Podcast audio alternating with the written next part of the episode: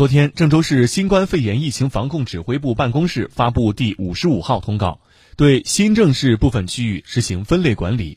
对郭店镇崔府村、汇川物流园、乾隆物流园实行封控区管理，封控区内全体人员郑州健康码附红码，实行区域封闭、足不出户、服务上门的管理措施，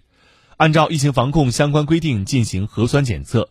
对龙湖大道以东、滨湖路、十七里河以西、祥安路以南、李界路、阳光大道以北区域实行封控区管控区管理，管控区内全体人员郑州健康码附红码，实行人不出区、严禁聚集的管理措施，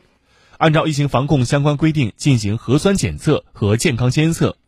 管控区人员每户两天可安排一人，在严格做好个人防护的前提下。到社区指定地点购买生活物资。